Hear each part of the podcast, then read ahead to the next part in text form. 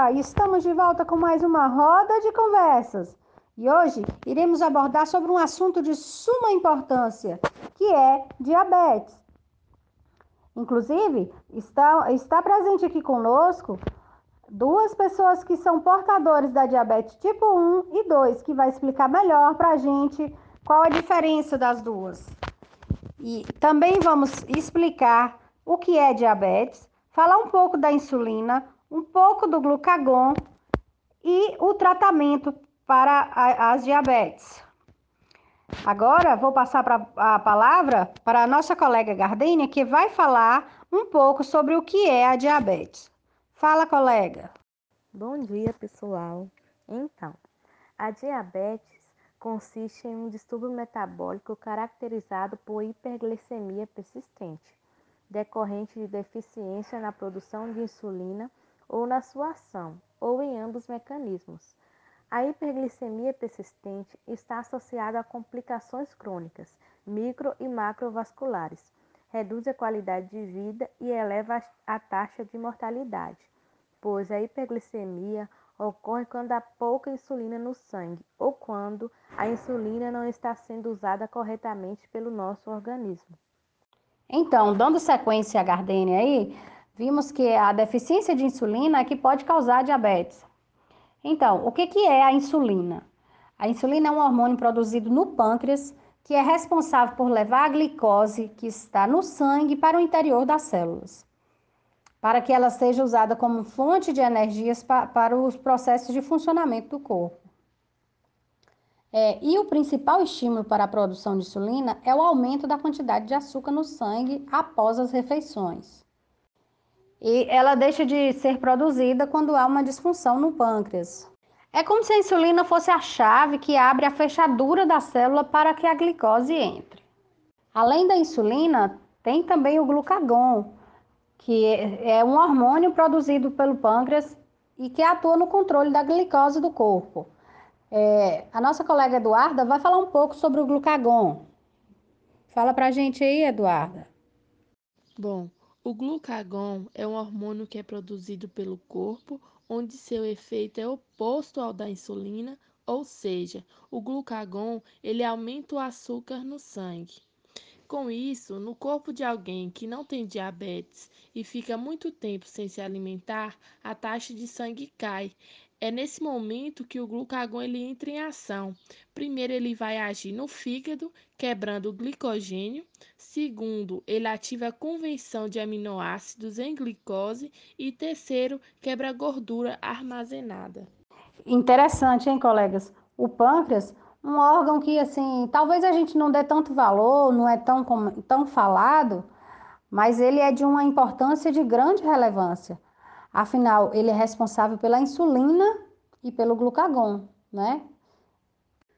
Agora, é, a nossa colega Amanda e a nossa colega Juliana irão relatar para a gente sobre a diabetes tipo 1 e diabetes tipo 2. Fala aí, colegas, para gente. Na minha infância, eu fui diagnosticada com diabetes tipo 1, com os, os sintomas urinar toda hora, excessiva sensação de sede, cansaço e falta de energia, perda de peso, fome frequente, visão embaçada, cicatrizes, infecções. A minha diabetes tipo 1, ela foi caracterizada caracterizada pelo excesso de glicose, que é o açúcar no sangue, que foi desencadeando uma série de complicações no organismo, mas nesse caso, como foi na minha infância, eu é, tinha tinha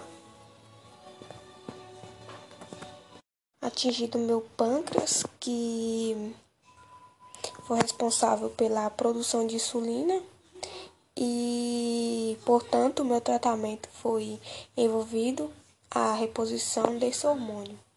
A insulina teve a função de abrir portas para células de, de glicose que será convertido em energia. E a minha diabetes tipo 1 acumula permanente da, da glicose na corrente sanguínea, que pode causar muitos danos. E devido a esse acontecimento, é, veio os defeitos do meu sistema imunológico que atacaram né, as células.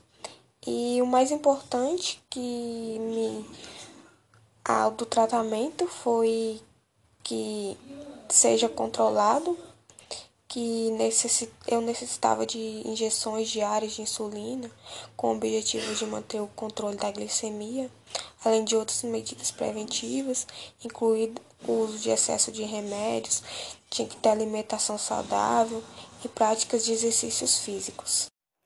Você é tão novinha e já tem diabetes? Eu também tenho. O meu é tipo 2. É uma doença crônica que afeta a forma como o corpo metaboliza a glicose, principalmente a fonte de energia do nosso corpo. Para evitar ela, eu faço o seguinte: eu mantenho o peso normal, não fumo, pratico exercício físico diariamente e eu evito medicamento que potencialmente possa agredir o pâncreas. E quando não fazemos tratamento direito da diabetes, ela pode ser fatal. É bem difícil conviver com essa doença. Mas ainda bem que existe o tratamento, né, gente? Paliativo, mas existe. É, pelo menos dá para controlar. E sobre o tratamento, é, a nossa colega Sueli irá explicar um pouco para vocês como que funciona o tratamento da, da, das diabetes, a tipo 1 e a tipo 2. Fala para a gente aí, Sueli. Então, tratamentos para diabetes. O controle do nível de açúcar no sangue por meio de dieta medicamentos orais ou insulina é um tratamento principal. Também é necessário realizar exames regularmente para verificar a presença das complicações.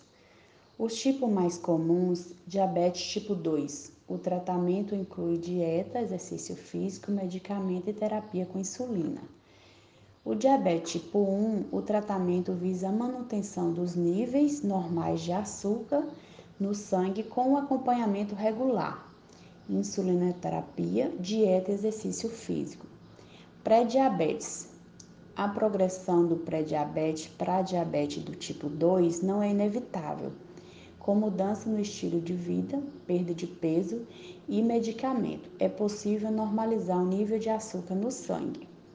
O diabetes gestacional, as estratégias do tratamento incluem monitoramento diário de glicemia, uma dieta saudável, exercício físico, observação do bebê e se a glicemia estiver muito elevada, será necessário utilizar medicamentos.